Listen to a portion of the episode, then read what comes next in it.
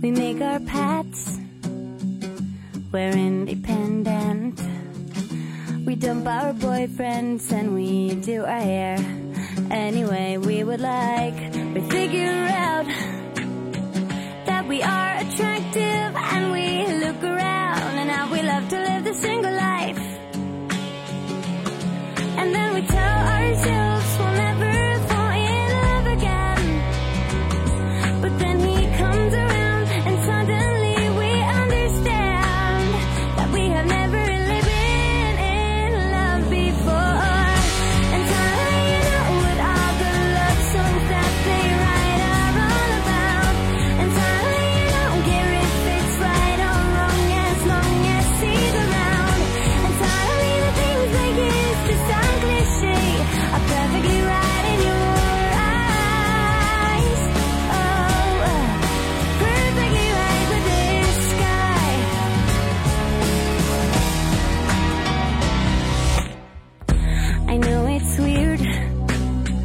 but we are connected.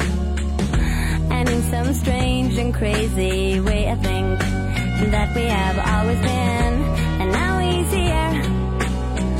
And he says he loves me, and it feels so right. In fact, it feels so good that I can't sleep at night. But I just told myself I will not fall in love again. But he just came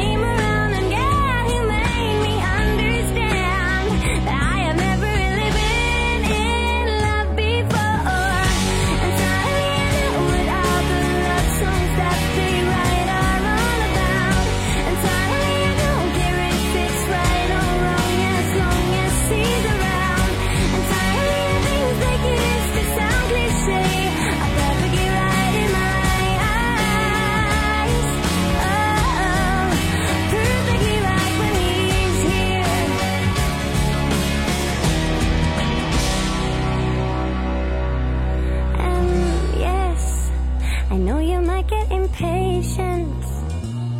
But look around, he might be walking right in front of you.